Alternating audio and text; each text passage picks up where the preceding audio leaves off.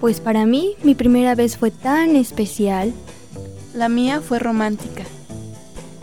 Para mí, tan excitante. Para mí, tan sensual. A mí me violó un familiar. Desde entonces mi vida no es la misma. En el 70% de los casos de violaciones que suceden en México, el agresor es un familiar cercano a la víctima. No permitas que la violencia doméstica marque tu vida o la de tu familia. Denuncia.